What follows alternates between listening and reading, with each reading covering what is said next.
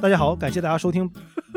这是他们经常吐槽我的点。他说：“汉阳，你为什么上来先感谢大家收听？那是你的意思是听完这个可以结束了是吗？” 大家好，欢迎大家收听本期的晚点聊，我是主持人汉阳。我们本期请到的嘉宾是企鹅吃喝指南的创始人王志伟。那志伟，你和大家打个招呼吧。Hello，大家好，我是志伟。对，很高兴今天跟汉阳在这边跟大家简单聊一聊。其实说是简单聊一聊，我觉得也不会聊得特别简单，因为这一期节目我和志伟已经策划很久了。然后因为他他在上海嘛，核心地带静安区，但我在海淀温泉镇，所以我俩见一次面实在是有点困难，所以是花了好久的时间，我终于来到了上海，在各种疫情的夹击之下和他录了这些节这期节目。对，汉阳不太容易。企鹅吃喝指南成立于二零一五年，至今已到第七个年头。那不管你是不是一个美食爱好者，你大概率都读到过他们写的文章，比如说像是最早的薯片测评，到各种咖啡馆的榜单、城市指南。河马种草拔草等等，要不然志伟，你先跟大家做个自我介绍吧。好呀，我就其实我经历比较简单，大概我二零一零年复旦毕业，但我其实是学材料的，然后毕业之后做管理咨询做了一段时间，然后其实没有工作很久，大概二零一三年的时候开始动了创业的念头，所以差不多二零一四年正式启动项目，到现在已经快七年了吧。呃，所以就是我大部分的工作的经历，其实都是在做现在这个项目，就是在做企鹅车指南。所以我的我的经历非常非常简单。那所以本质上你的大部分工作经历都是创业经历，是的，你并没有特别丰富的工作经历，你是有很丰富的创业经历。也不能说丰富吧，我能理解的丰富，其实是比如说可能很多人他要不连续创业，嗯，或者说他可能在不同的领域里面做过不同的事情。其实我就一直是在做这么一件事情。然后到现在，其实甚至我自己平心而论，我也觉得不能说是非常的丰富，尤其是最近几年有一些感触吧。志伟其实以前录过博客，你两年前在这个创业内幕那期节目里聊过一次企鹅车指南。对，那个可能都不止两年了吧？三年了，三年了，可能就那个时候人类还不知道疫情这个事儿呢。对，现现在这个世界已经完全变了嘛。对，所以你刚才你说到这几年有新的想法之后，我觉得还挺值得聊的。嗯，那创业内幕的那期节目我会放到 show notes 里面，大家可以直接去听那期节目。嗯，因为关于志伟和企鹅车指南的一些基本介绍，比如为什么你要做这个事儿什么的，我觉得那期节目已经说的很好了。OK，毕竟这个是不变的嘛，你不可能 过了两年之后自己创创业的原因变了，这个 应该是不会变的，应该是不会变。所以本期节目我们是想基于那一期节目的延伸，这两年你看中国，包括你自己也好，企鹅车南、企鹅车指南也好。还有整个中国的这个消费升级这个市场的一些变化，因为我觉得这两年变化其实还是挺大的。对，非常大啊！我可以跟你讲，我昨天遇到了一个很崩溃的事件，我们公司的厕所又坏了。又，你用了这个“又”这个词，对，因为就我们装了很多事儿。对，就我们装修的时候，其实很多时候就没有那个，可能也是当时找的也是朋友的装修公司来装修。然后因为我们你刚去我们公司，你也看到，因为我们需要上下水或者怎么样，所以特别的做了自己做了一个管道的改造。呃，所以可能当时施工方案不是特别完整，所以基本上在搬进去三个月到六个月之后，我们的就是公司的厕所就会经常出现不能用的情况。啊，当然昨天还有很多很麻很多很麻烦的事情，但是就是其实很多时候真的会让你很崩溃的，都是一些特别细碎的、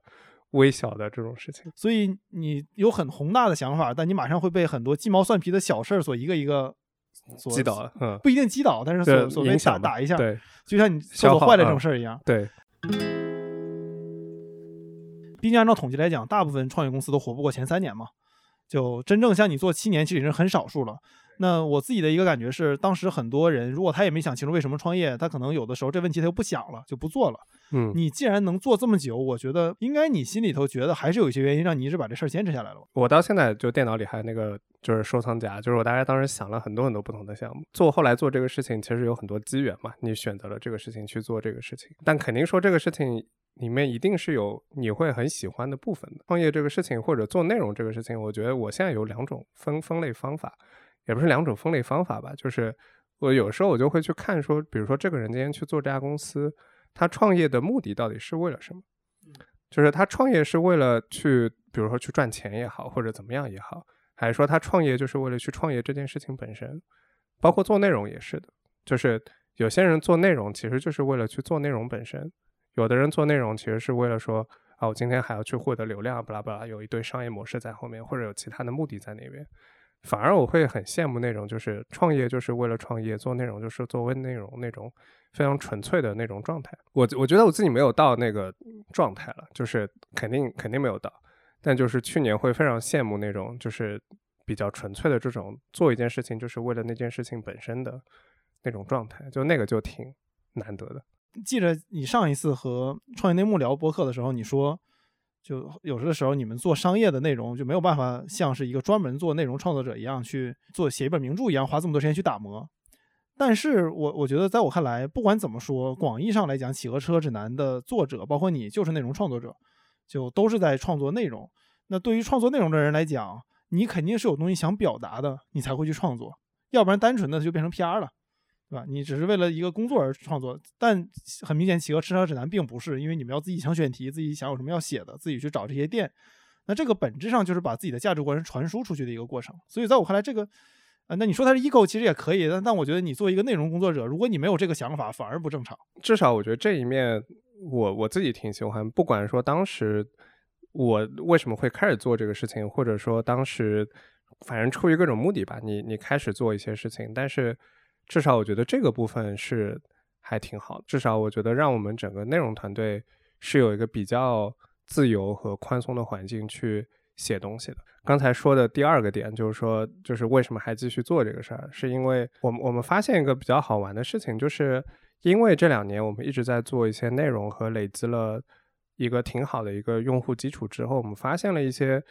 此时此刻，可能只有我们公司能做的事情。举个例子来讲，就我们等会儿会聊到很多品牌和相关的一些事情。比如，我们今天很想做一些自己的产品，啊，然后我们发现说，我们现在就去看我们自己手上有的资源可能是什么。比如说，我们因为过去做了那么多的内容之后，我们累积了很多对于，呃，尤其是中国本地很多食品跟食物的一些方法论，啊，就不是方法论吧，一些。一些资源，比如说我们大概知道什么地方有什么好吃的，大概有什么样的人在做一些什么样的东西，对吧？就我们其实是有个非常大的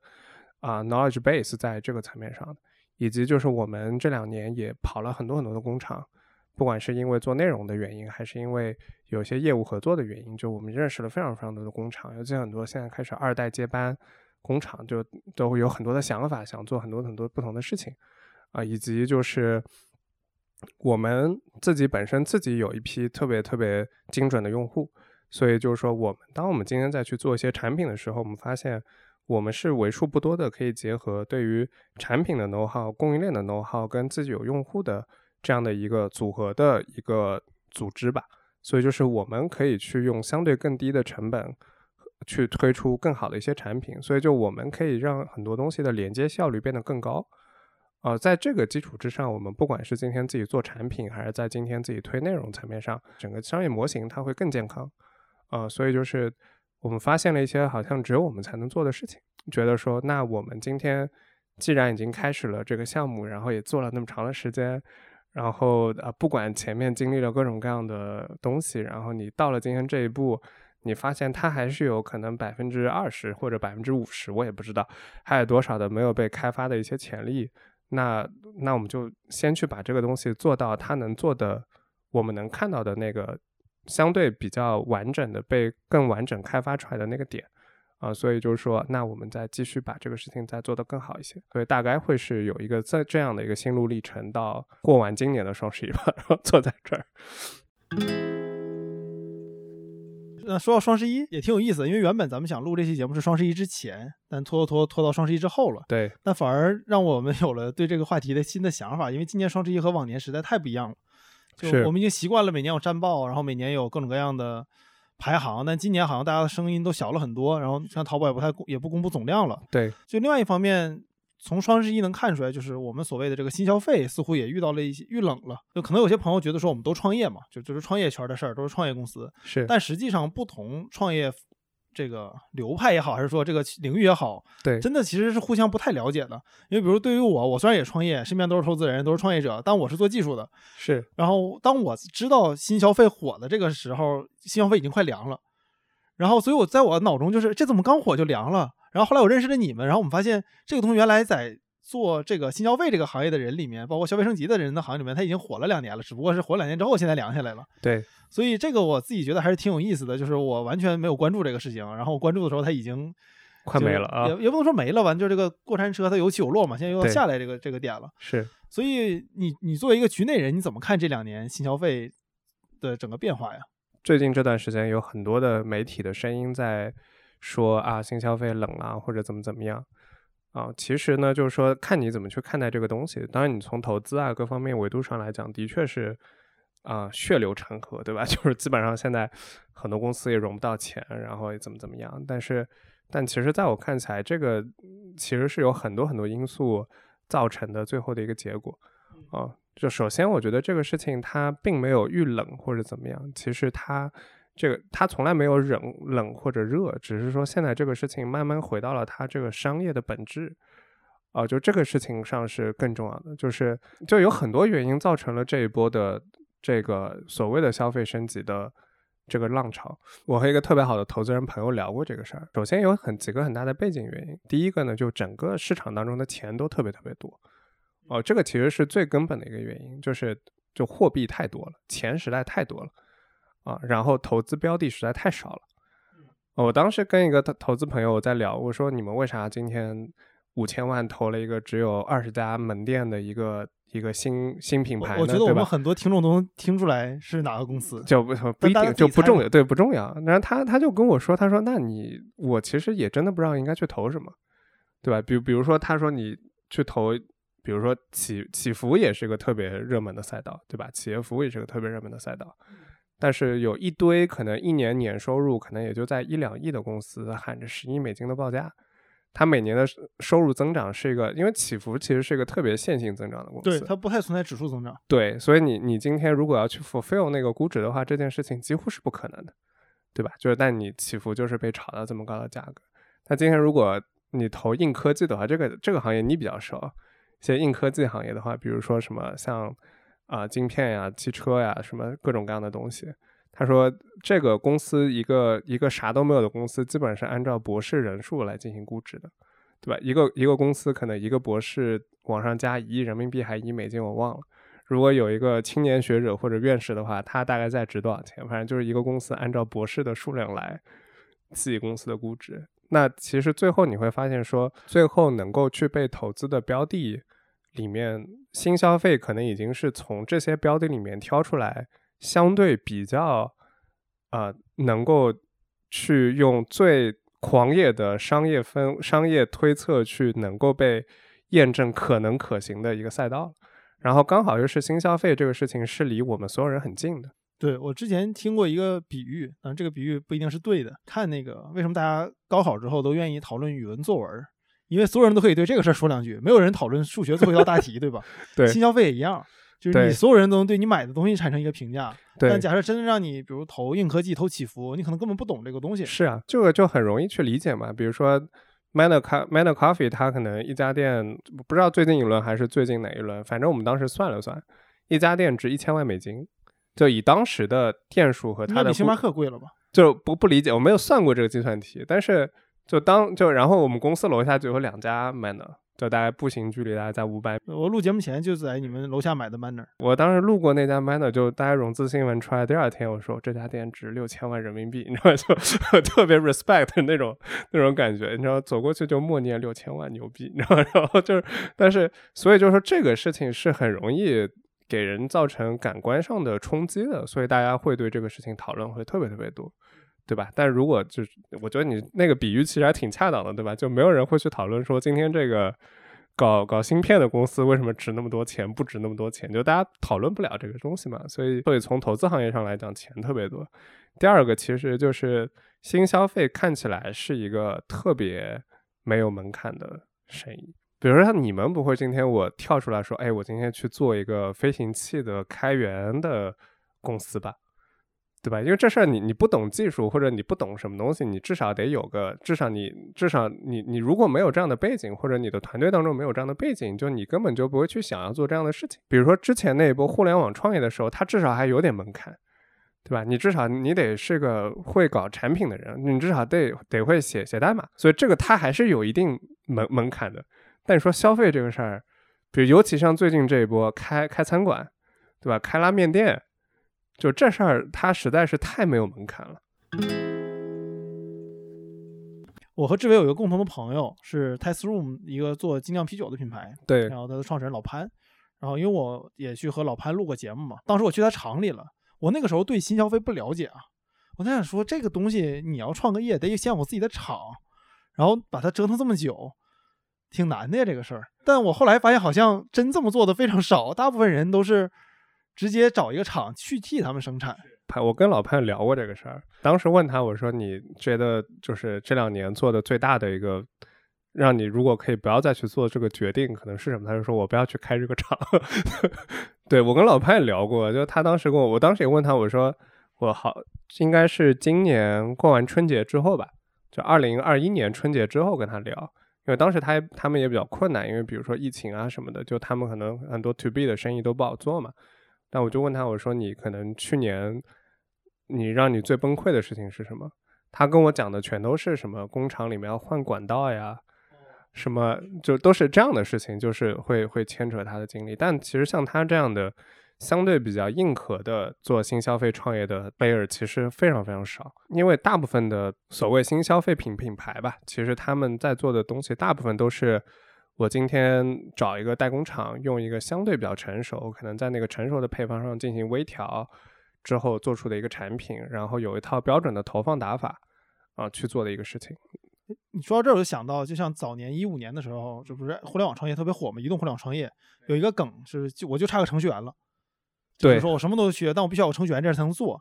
但是在新消费创业里面，好像没有这种梗，因为我发现我身边很多朋友去创业做新消费。他一般都会先写一个文章，他会说我为什么要做这个事儿，我是一个什么什么样的人。在过去几年，我发现没有这样的好东西，决定，所以我决定自己来做。这个，这个也是，这个其实也是新消费行业一个鼻祖级的 player 创造出来的一个打法。我们今天就不说谁了。这个打法其实从人人网开始就有了，对，我就好像发现这个事情它不存在，就差一个程序员这个事儿。只要你想做，你总是能做的。可能比如说像饮料什么，它难度比较大，因为它起订量比较高或者什么。但比如说今天你想做一很多产品，它的起订量根本没有你想象中这么大，嗯，所以就比如说今天如果你想做一个精酿啤酒，举个例子来讲的话，你找到合适的代工厂，你把配方丢过去，可能你的最少起订量就是两吨，两吨，两吨对于很多酒厂来讲就跟没有一样。对，就是你就用一个酿酒厂的一个发酵罐，你就可以做一个自己的产品了，然后那个产品大概也就三千瓶，然后两吨东西的可能成本也就是。两万块钱，所以其实今天，所以今天如果你要做一个新消费品品牌，如果你要做一个啤酒的话，你的起步资金两到三万，你就可以搞定这个。晚点聊可以弄一个。就话又说回来啊，虽然我们刚才说那是一套成熟的叙事，就是说我我觉得没有这样的好东西，所以需要有一个。但这个叙事我觉得虽然烂，但它并不是错的，在很多程度上，因为就像我们作为中国的消费者，在一零年之前，的确像我那个时候在加拿大，然后我回国会觉得好东西没有。但这两年我会觉得，我如果再出国，反而国外是没有这些这些好东西的，因为有很多很有创造力的人。虽然我们说他就是他可以找代工厂，但是本质上他是有创造力的。然后他把他的创意和代工厂的产能做结合之后，让我们享受到了这些原本没有的东西。所以我最开始知道这个新消费这个事情的时候，我觉得这个事情还挺 make sense 的。因为的确，我们的生活其实开始更丰富了。当然是 make sense 的，所以对我就好奇的是，既然这个东西是 make sense 的，那为什么会出现现在这个事情遇冷的情况呢？就好像你你说就到双十一嘛，去年很多双十一做的特别特别好的品牌，今年好像就没人买了。刚才讲了，就是说因为市场当中钱特别多，然后想要下场来做事情的人也多，再加上这个事情没有门槛，所以其实我们首先从供给端。啊，再加上就是中国有非常非常多剩余的被淘汰的产能，啊，去做你想象中的各种各样的产品都都能做，啊，所以其实，在产品的供应端和资金端，它其实是超级充分的，啊，甚至是过度过度充分的，在在在做供给。然后，其实你说的需求端，我觉得其实这个事情是真实的存存在的。我我自己有两个观点，就是说新消费这个事情，从需求端，我觉得有两个其实实际的需求。其实我觉得第一个需求，它其实是比较偏精神层面上的需求。其实一个品牌最难的事情，它其实叫穿越周期。嗯，那什么叫穿越周期呢？就是说今天你现在是一个服务二十到三十岁的一个用户人群的品牌。那过了十年以后，或者十五年以后，你原本服务的人现在已经是三十五到四十岁了，那你是不是还能重新去打动当时的二十岁到三十岁的人群？就是你一个品牌去创业周期，其实是非常非常难的。在很多的产品之上，尤其是很多快消品行业的很多产品，就是它就会遇到一个问题，你会发现每一代人在开始有自己能力去消费、去支配自己手中的钱的时候，就。它是一个，其实是会有大家都会有个需求，其实是你其实是需要通过消费进行自我定义的。所以每一个人群他都需要通过消费这件事情去获得从外部获得对自我的认同。对，比如说刚才我们回来的时候，我们在聊 Allbirds，对吧？你会发现说。Allbirds 就是一个很很很经典的案例嘛，就是你作为一个互联网创业者，Allbirds 就像是中年人会拿起保温杯一样不可避免的宿命。比如说，为什么当时 Allbirds 的 Allbirds 的流行和现在 Lululemon 的流行和昂跑的流行，其实本质上它都没有任何的区别，就是我们做自我定义的手段。比如说，过去二十年的移动互联网时代，这个事情其实是非常大的影响了我们的一些跟这个世界交互的方式。然后，我觉得这个事情是一个。更底层的，在改变消费品生意的一件事情，最根本改变的其实就是我们就到底在如何跟外界相处这件事情。尤其是我，我看我们现在公司已经有些零零后的同学或者怎么样，就是有时候我会跟他们聊天，我会发现，的确他们的很多的和外界的互动，其实来源于社交网络上的周围的人给他们的反馈，对吧？就是你的朋友圈有多少点赞，你的小红书有多少点赞，你有多少社交网络的。粉丝或者怎么样，就是他的所有的跟外部的沟通方式都是从外面来的。不是灵隐寺门口不是贴了四个字叫什么“莫向外求”，对吧？就 是就是，但但今今天这个指向外求，对，指向外求，对吧？所以就是说，这个外外界的人对你的这个 like，就一个个 like 这个事情，其实是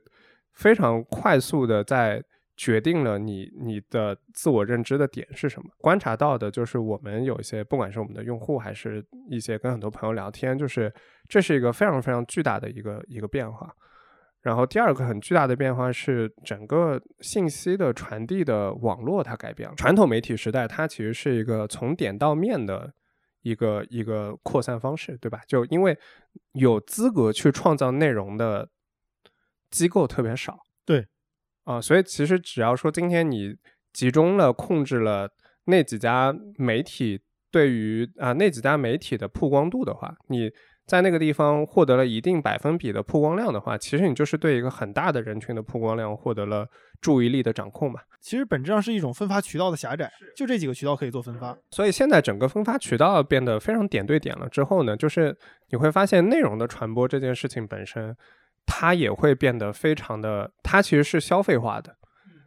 呃的传播，对吧？今天我在我的朋友圈里面，或者今天我要去发一些什么东西，在我的社交网络里面，就这个事情，某种程度上来讲，也是在告诉别人我是一个什么样的人，或者谁，我我我欣赏或者我赞同什么样的价值观的东西嘛。对吧？所以就是说，你会发现，就是不管是从用户的本身的这个与外界交互的方式和信息传播的方式，它都会变得非常的外向。嗯，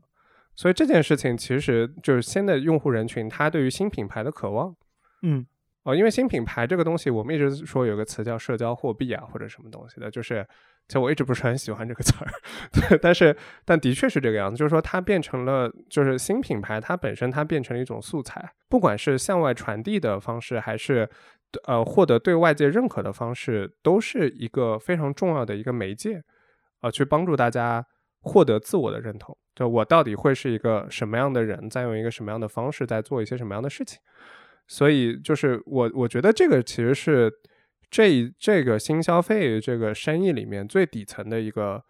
一个逻辑吧，就这个是我自己的观点啊。对，我觉得它有点像是上个世纪可口可乐和百事可乐的竞争。就百事可乐当年主打的是年轻人嘛，他说可口可乐是你父母喝的，所以你要喝百事可乐。对，就说到这一点，我觉得有意思的地方在于，我同意你说的底层逻辑，就年轻人需要一个自我认同，就我需要和我父母不一样，这个东西能代表我，这这个很很常见。是，但你这个周期其实也是一代人来算的嘛。对。可一年肯定不是一个周期，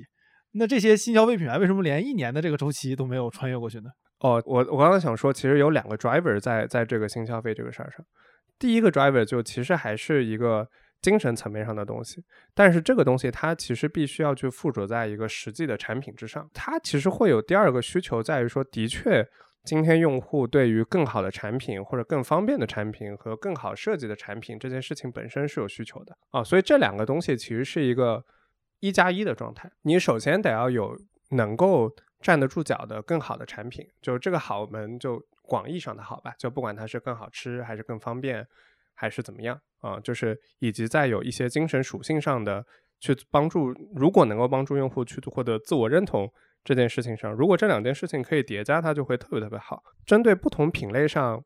一个品牌所需要的这两个东西，其实可能比重其实是不一样的啊。举个很简单的例子，就是我觉得呃越刚需的产品，对于精神属性上的诉求越少。啊，越 nice to have 的东西，对于精神属性上的东西越强。那咖啡在这个分界线里算是哪个位置呢？咖啡我觉得有点处于一半一半。上海人民来讲是刚需，对于温泉镇人民来讲属于 nice to have 这种。比如说像服装吧，对吧？就服装这个行业或者彩妆这个行业，就是从产品上来讲呢，的确真的没有这么大的区别。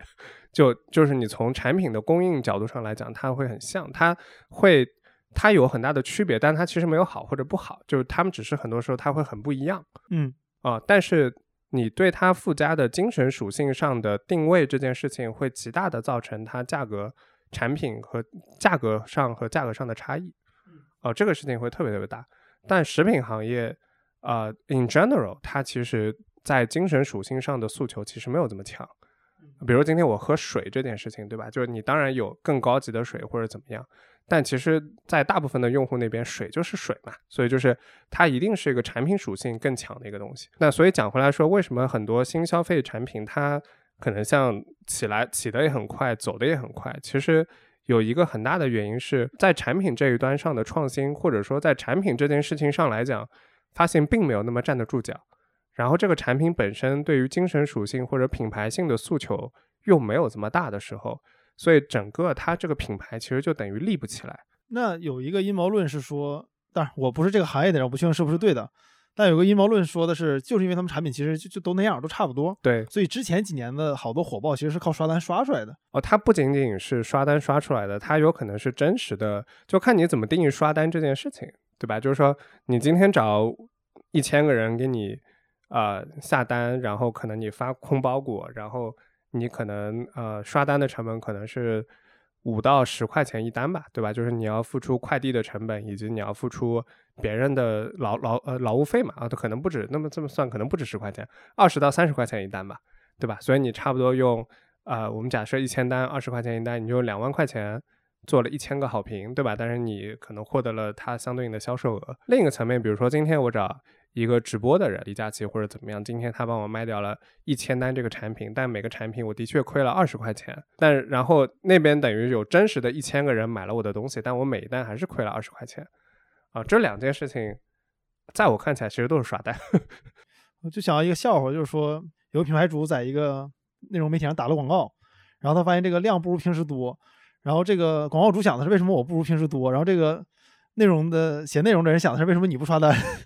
哦，对，这个就很正常嘛，所以就是，所以就是会会发生这样的情况嘛，并不能说这么多的这个销售额它都是刷单刷出来的，它其实还是会是，其实是有很多真实的用户在那边下单消费，然后再去购买这个东西，但是最根本的原因是说，今天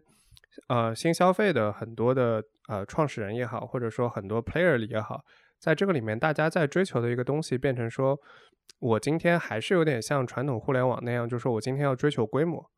啊，对吧？那比如说，可能对于移动互联网来讲，就是我的活跃度、我的下载量相关的一些数据。那么从这个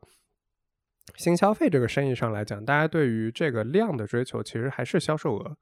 上的追求。但这个事情有一个很，我觉得有一个很大的问题，其实是可能我觉得大家找到找错了一个最关键的核心指标。就我现在觉得，就是说，可能最核心的指标其实不是它的交易额有多少，而是你用户的复购有多高。有点像 SaaS 服务，当然就也有看不同品类了，对吧？就有的品类它不是一个快速消费品，它可能是个耐用消费品，对吧？比如我有个朋友，他做枕头、做床上的，就菠萝斑马，对吧？他们的用户复购就天然的就不会高嘛，对吧？就就是你说你床垫这玩意儿就能能怎么复购呢，对吧？就耐用消费品是另外一个生意逻辑啊。但我们今天讲大部分，我们今天说新消费还是在快速消费品这个生意逻辑里面，尤其是互联网零售的这个快速消费品里面，就这个里面会发现，大家说我们虽然短时间内大家都去通过今天有很多很多方法可以去做高 GMV，而且是真实的方式做高 GMV，对吧？比如说我今天去找头部的主播去直播。或者说今天我去找很多的淘宝客帮我做分销，或者怎么怎么样，但是最后的发现有个很大的问题就在于说，我这些真实的用户成交完了以后，但他们今天今天今天并没有复购，就到底什么东西会造成复购？其实我自己会觉得说，还是最根本的其实是两个很核心的东西，一个其实是品类，啊，一个其实是产品。之前雕爷不是讲过一句话嘛，就我觉得这句话对于行业的杀伤力非常非常大。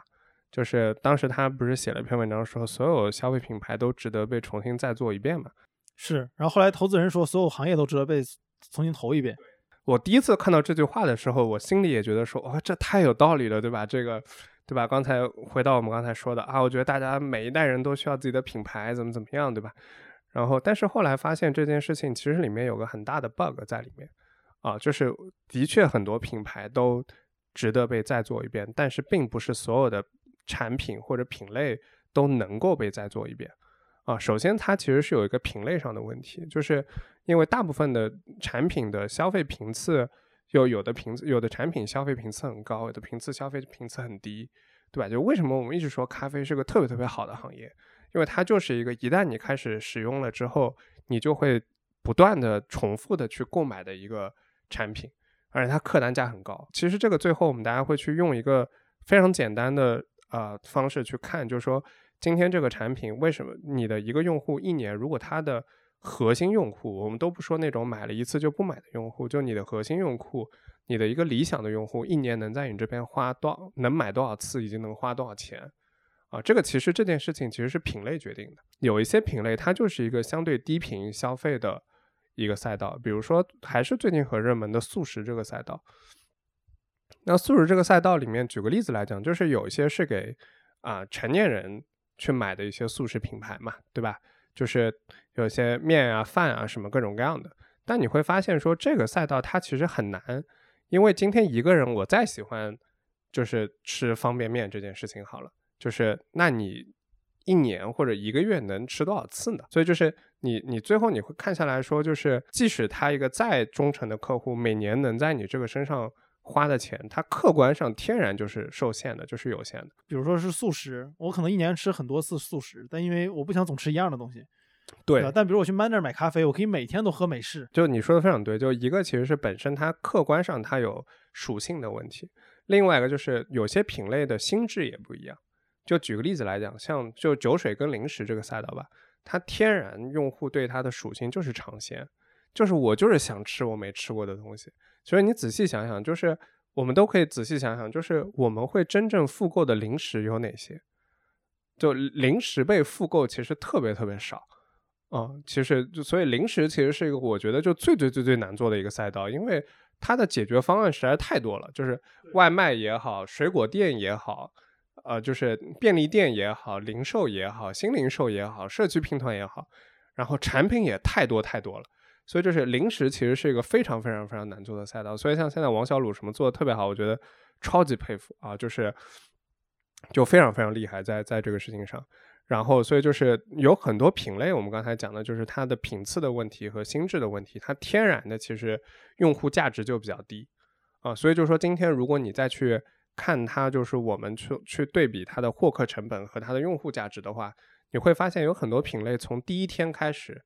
它就是不成立的。第二个就是好，我们假设今天我们选到了一个就是用户价值还不错，然后的一个一个赛道的话，那最后就是回到那个问题，就是你到底要做一个什么样的产品啊，去能够让用户反复的来购买你。然后我们刚才讲了，之前我们讲了，就是很多人在新消费这个赛道里面，就是我们都说它门槛很低这件事情，就门槛很低这件事情就意味着说它竞争。今天如果你要做出一个跟别人差异化的产品的话，这件事情会非常非常的困难，是，因为工厂都不是你的，对，所有人都是从代工厂里面做的，然后你今天你要比便宜，你肯定比不过代工厂本身，对吧？所以现在有很多代工厂的二代或者工厂的二代自己做自己做品牌，或者说他们今天去拼多多或者抖音上面直接开个店。直接工厂直播这个事儿就特别特别牛逼，就这件事情就还挺合理的，超级合理，对吧？就是我就是性价比，我就是没有牌子，今天我就是在这个品类上能达到就极致的性价比，对吧？就这件事情就特别特别 make sense 啊！但当然，大部分的在做新消费的创业者其实根本没有这个条件和能力去做这件事儿嘛，对，那你只能在产品上去做差异化的功夫。所以这个里面最后就会有几个东西可能能产生变量，就比如说你要么能控得住原料，你要么懂生产的配方，或者你有懂生产的工艺，对吧？因为工厂已经是别人的了，你只能跟他一起去调整你的配方，跟调整你的工艺，然后把东西做出来，以及再外加上设计的包装的东西去做这件事情。那其实可能还是有些点你是能做的。所以就比如说像三顿半就做的特别特别好，它在产品上做出了巨大的差异化的东西，对吧？然后在设计上做出了巨大差异化的东西。然后它它特别特别厉害的事情是，它在过去几年有品所谓的品类红利跟流量红利的时候，还去把整个品牌的调性打得特别特别好。所以今天虽然遍地都是在做咖啡粉的公司，没有一家人在品牌上的 awareness 和品牌的好感度上是能够。去跟三顿半去竞争的，是我认识的所有投资人，凡是投这个方向的，对三顿半的评价都是当年后悔没投进去。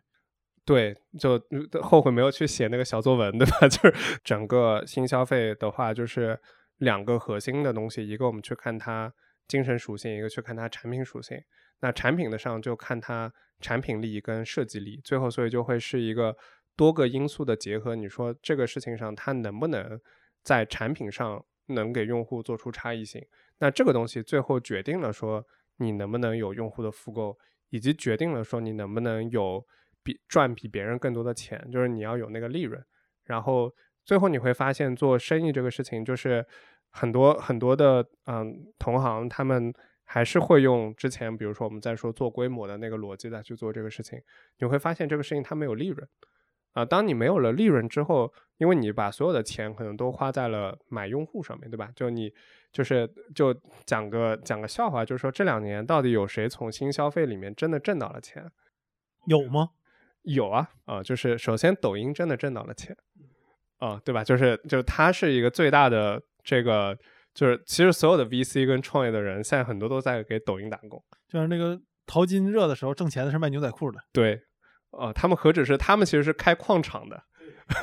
让你在里面挖。第二类呢，就是很多 KOL 挣到了钱，嗯啊，就是不管是所谓的，比如说像直播的 KOL，还是小红书那些 KOL，就他们也挣到了钱。啊，第三类呢，其实 FA 挣到了钱。但这个上一次创业热的时候，FA 就是挣的比投资人我觉得要容易一些，因为他一单挣一单的钱嘛。对，就一单挣一单的钱嘛。所以你最后去看，就是大部分的 VC 跟创始人都没有挣到钱。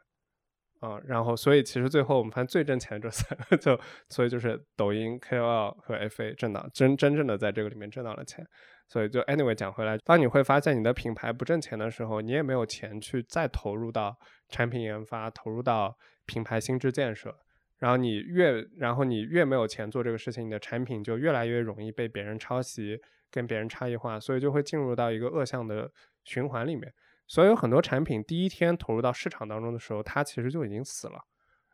啊，因为你今天你的这个产品到达这个市场的第一天你就赚不了钱，就其实这个事情不应该是这个样子的，就是所以所有的消费品品牌今今天进入到市场的第一天，你至少那你每一单你要挣钱，就是你卖的那一单你要挣钱，当然你赚来的钱你可以重新投入到去获客，去投入到产品研发，投入到品牌建设上。就这件事情是 OK 的，但至少说你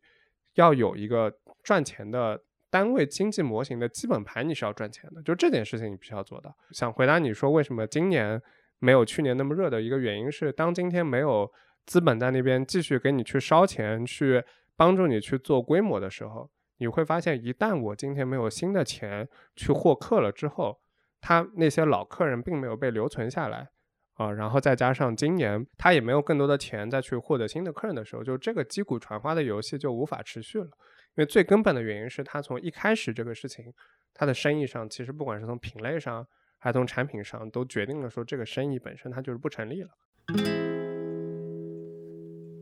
我觉得可能一个原因是不是因为这一批做新消费的很多人是之前上一批做移动互联网的同一批人，那一般大家会参照自己已有的经验嘛，就是烧钱烧规模。然后以后期待以后能挣钱，是，但是在消费品这个事情上，它没有办法像互联网、移动互联网这样通过烧钱换规模来换取自己的成功。在一些东西上可能可以，就比如说你今天如果真的，比如说你烧钱去养你的经销商，就你把你的线下店这件事情给养起来了，那这件事情可能是有可能的。就我们的确看到过很多案例，对吧？就是我今天。花了很多钱去补贴经销商，然后去做投放广告，然后让经销商让我们帮我们把整个生意做起来。但是如果你是一个纯线上的，要去靠烧钱去做规模的话，就这个事情其实真的会非常非常非常困难。总而言之，听起来，我觉得还是咖啡靠谱。咖啡巨靠谱。我跟那个著名三顿半投资人黄海，对吧？就我们有一天就是坐在那边，就一个一个把所有的呃赛食品饮料赛道列了个清单。最后 我的结论就是，咖啡可真是太好了。回到之前说雕爷说那句话，说啊，所有的品牌都值得被再做一遍。这句话。是对的，但是并不是所有的品牌都有机会再去被再做一遍了，因为你的整个 infrastructure 和你的这个产品上的东西都会完全不一样了。那那咱们聊回企鹅吃喝，我记得上一次你录节目的时候，你提到当时微信刚有小程序，你觉得微信这个生态其实是非常有助于帮助你们这样的内容创造者们去变现、去扩张的。对，但事实看起来的确是嘛。就过去两年，在这个我们当时很多人说微信公号已经没有前途了，但是这两年下来，我觉得在微信上做生意并不是没有前途的一件事情，还是挺有前途。对，很多人低估了微信做生意的上限。是，而且它有很多新的业态弹出来了。就三年前谁能想到点菜必须扫码点，对吧？现在都要扫码点。但像是企鹅吃喝做到今天，作为微信的头部的内容创作者，就当你们把所有身家都放到微信里的时候，你还像以前对这个生态这么自信吗？我觉得我对于这个事情，我觉得两两说，一个是本身对于微信这个事情是不是继续那么自信，就是这个观点我跟之前没有任何的变化，就是只要今天微信还是中国一个一天十几亿 DAU 的 APP，它就是一个重要的渠道。嗯，就这个东西的基本盘并不来源于公众号这个事情本身，它是不是继续 popular，在于微信这件事情它是不是能够继续 popular。啊，所以这个事情它其实是依托于微信这个渠道，所以就是尤其微信这个生态里面，现在围绕就是公众号呀、私域流量的生态，就今年也是个特别特别热的话题嘛，大家都在搞私域啊，各种各方面的东西。就是我理解下来，就其实还是一个，嗯，今天针对这个十几亿 DAU APP 的一个流量的再度激活和再分发，啊，包括说像今年就是拼多多他们那个一个快速增长的快团团。的一个东西，做社群拼团的一个啊底层底层工具吧，就它其实是今年起量起的最快的一个，呃，算是电商平台之一吧，或者电商工具之一吧，啊，所以就是说这个事情从各种层面上都证明说，微信这个事情还是一个很好的就是去做生意的一个地方，就反正有流量，有变现工具，就是有生态在这个整个。Ecosystem 在里面在 support 这件事情，所以这个事情还是一个特别好的一个一个变现的工具跟一个业态吧。不过我在我观察中，像前几年创业的时候，比如说像第一批我我自己定义中的第一批的做这个新消费或者那时候叫消费升级的，对对对，你看大家为了定义消费升级的前后期区别，都出了两个词：消费升级和新消费。当我们说消费升级的时候，其实我觉得更多说的是一五年那一波，现在这一波说新消费。然后消费升级那一波的时候，我。当时记得印象比较深的几个品牌，比如像这个二十一 Cake，然后派乐坊、乐纯啊什么的，其实你会发现它完全是围绕着微信做打造的，就它起家就是在微信上。但我现在在观察这一代新消费的创业者起步，其实都围绕抖音来的。因为比如说像现在的更更年轻的用户，肯定会花更多的时间在抖音上嘛，对吧？那今天如果你在做的是一个针对更年轻用户人群的品牌，就是你当然应该把你的时间跟注意力放到抖音上嘛，就这个我觉得是一个非常非常正常，就就所以我刚才话说一半嘛，就是为什么我觉得呃微信它很好，对吧？抖音那也很好，对吧？所以只是说我觉得从我们自己啊，我自己反正这两年有个就觉得最大的错过的机会就是，嗯，比如说有个比如说像毒舌电影，对吧？就我们其实也是都挺早的，就其实从公众号起家的嘛，它中间还炸了一趟号。对吧？后来又又回来了，对吧？但是它其实现在是整个抖音里面就是可能粉丝量最大的账号之一啊。我们其实，在做内容上没有特别好的把它视频化，或者说没有把它在抖音这个渠道上面做得很好啊。所以就是这个其实是一个非常，其实你去类比抖音跟微信，其实有非常非常像的地方，对吧？它都是可以通过内容去获得你的长期的关注用户跟你的粉丝。然后你也有很完整的变现的工具，你不管现在是做广告还是做电商，都有很好的变现工具。其实我觉得从商业逻辑上来讲，其实也都是一样。今天你通过好的内容，这个内容是广义的内容啊，就其实跟公众号的那一波的生意逻辑其实是几乎是一模一样的啊，只是说你最前端的那个，我们用那比较流行的词儿，对吧？就是用户抓手，对吧？就是不一样而已。就一个是图文的形式，一个其实是视频的形式。那企鹅下一步的计划是什么呢？我们昨天 开始，我们第 N 次尝试做抖音，呃，这个 N 就已经很多很多次了，反正就每次都在想。怎么去适应这件事情？就我们其实对待抖音的心态也是比较呃，就是复杂的。其实不复杂，就是还是刚才讲的 ego 这个东西嘛。就 ego 这事儿有好有坏嘛，对吧？就是你坏的 ego 就让你就不去，就是去看外面那个事情到底在发生什么嘛。我们最早其实还是挺。啊，挺抵触抖音的，就是从各个层面上挺抵触。不管就是我们公司谁都不用啊，包括就是我们自己可能也不是这个用户。然后包括说今天看到有些，因为抖音上有很多内容，就是还是挺相对来讲还是挺经不起推敲的，就还是挺我们称之为有点说就是那种 full porn 那种类型的内容嘛，对吧？就是极大的在追求感官的刺激，而不是内容本身的质量的时候，就我们还是挺当时还是挺不屑于去做这些东西的。啊！但是我们后来发现了个特别好玩的事儿是什么呢？就是我们最近在看那些，嗯，把我们呃文字内容变成视频的账号，就是因为你会发现到一些刷到了一些内容之后，你会发现它就是你们写的稿。Yeah，exactly，你知道吗？就是啊，我遇到过这个事儿。对，然后所以我们最近在参考那些参考我们文字内容拍成视频的人的那些账，我发现说哦，好像还是可以火的，对吧？就一方面也是，就是你肯定就是。就你这两年，你肯定有很多心态上的变化，对吧？所以就不需要那么多在做生意上不需要这么多 ego，就是它有增长，那你就去做嘛，对吧？所以就是我们肯定在抖音上还是想要再多花点力气的，就是把这个整个的从内容到变现的这整个链条在。对着微信这个事情一葫芦画瓢，再重新再画一遍。但另外一个点上，就还是就是因为我们其实是没有广告业务的嘛，啊，我我们写的所有的店，我们写的所有的我们推荐的产品，其实都是我们自费的。啊，去买，然后我们自己真的喜欢去写的，对吧？就这个，我们还是觉得挺难得和挺我们自己会挺珍惜的一件事儿。就说白了，就是你要卖广告，就早两年卖嘛。你就这两年卖不出价格了，对吧？你这两年再卖这个东西，再卖广告，显得自己就特别的悲惨，对吧？就该挣钱的时候没挣到钱，最后，对吧？你还是那样，对吧？就就没必要。所以，所以就是，但是我们觉得这整个生意的逻辑的业态还是能够搬过去的，因为刚好在做公众号这段时间。还是累积了很多的供应链资源，那所以就是说，如果能够把抖音上面的，就是我们也可能不仅只做一个账号，我们可能也会做若干个账号。矩阵，对，矩阵，对吧？就是又是一个流行的词儿。那的确是嘛，因为企鹅它太多东西太多了，对吧？又有探店啊，又有做饭啊，又有酒啊，又有咖啡什么的，所以我们可能会拆一些不同细分的类目，在抖音上面做一些不同的账号，但是可能用同一套供应链的东西，对吧？去。是不是现在阿里已经不讲中台这个词了？呃，不怎么讲了。对，不怎么讲中台这个词了，对吧？那就，呃，反正我觉得，就我们的供应链可以去服务于不同的前台的这个流量，就这个事情上，我们觉得还是挺、挺、挺啊，挺 make sense 的。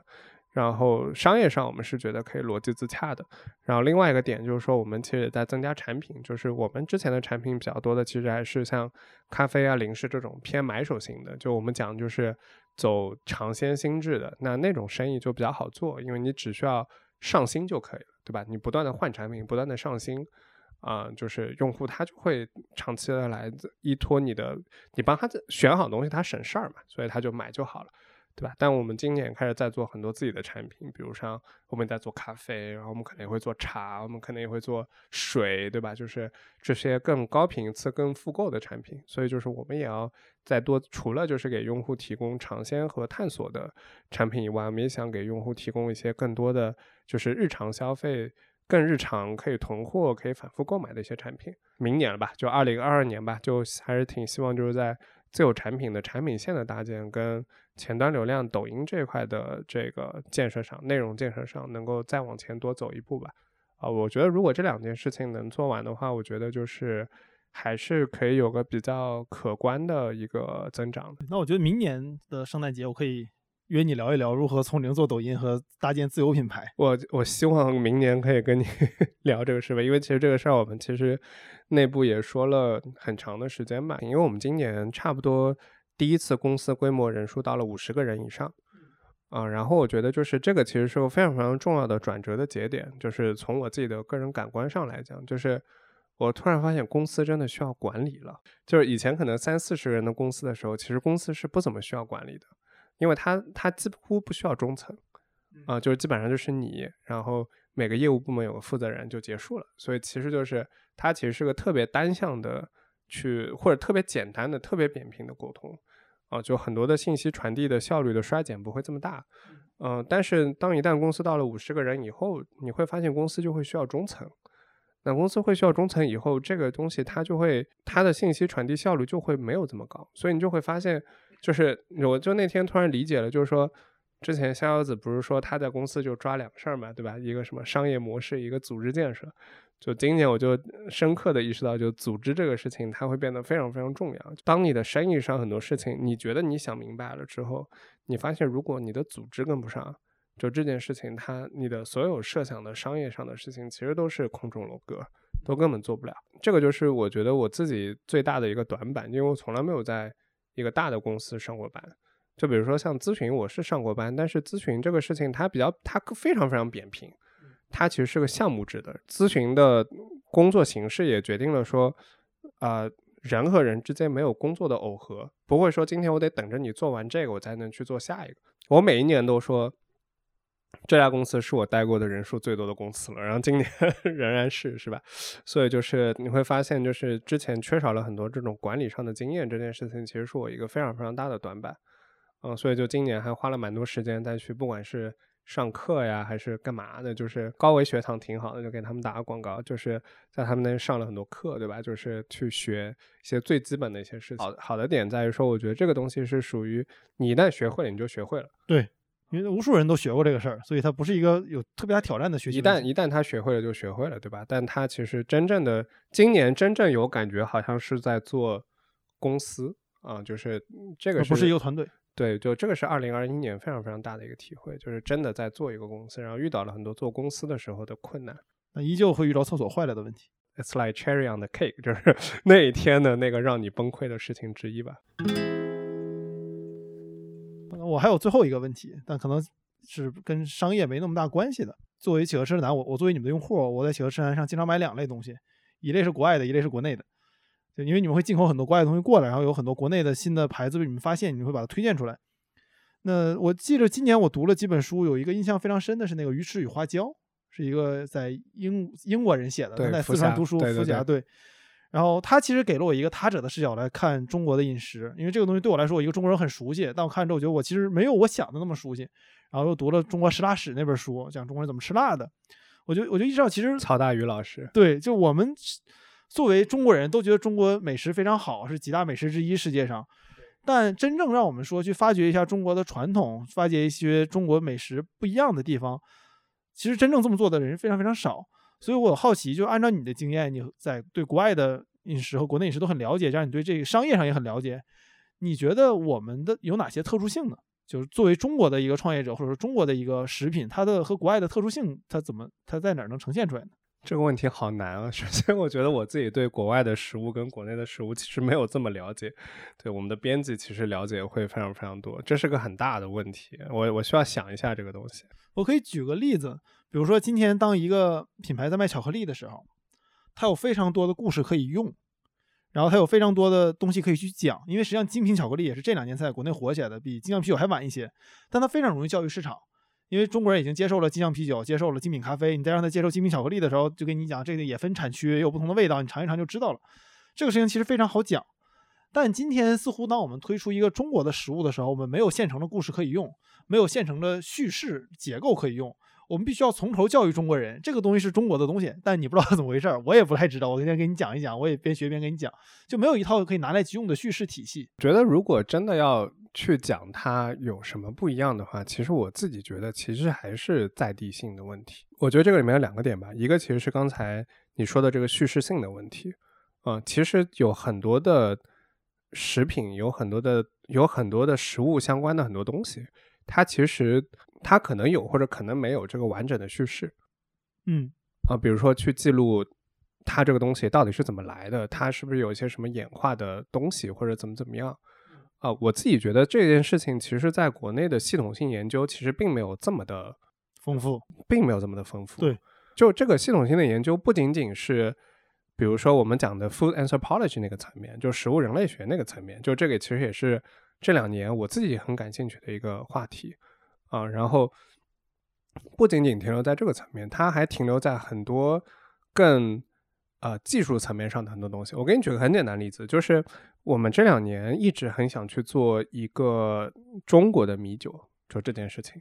对吧？因为这个事情其实听起来特别 make sense。清酒这个东西是从中国传到日本去的，然后在日本这个事情被琢磨的特别特别细。然后当我们今天有一个就是很自然而然的想法的时候，叫什么“师夷之长以制夷”，对吧？就是就是有一个很很很粗浅的想法。我们今天想做这个东西的时候，我们会发现说，我们讲个最基本的东西，就我们先不说米这个事情，就中国肯定有好的米的。对，你看，我作为一个东北人，对于米的这个叙事也是感觉很憋屈。是，然后我们会发现说，我们就拿最基本的酵母这件事情上来讲，可能意识到今年才真正开始有人在研究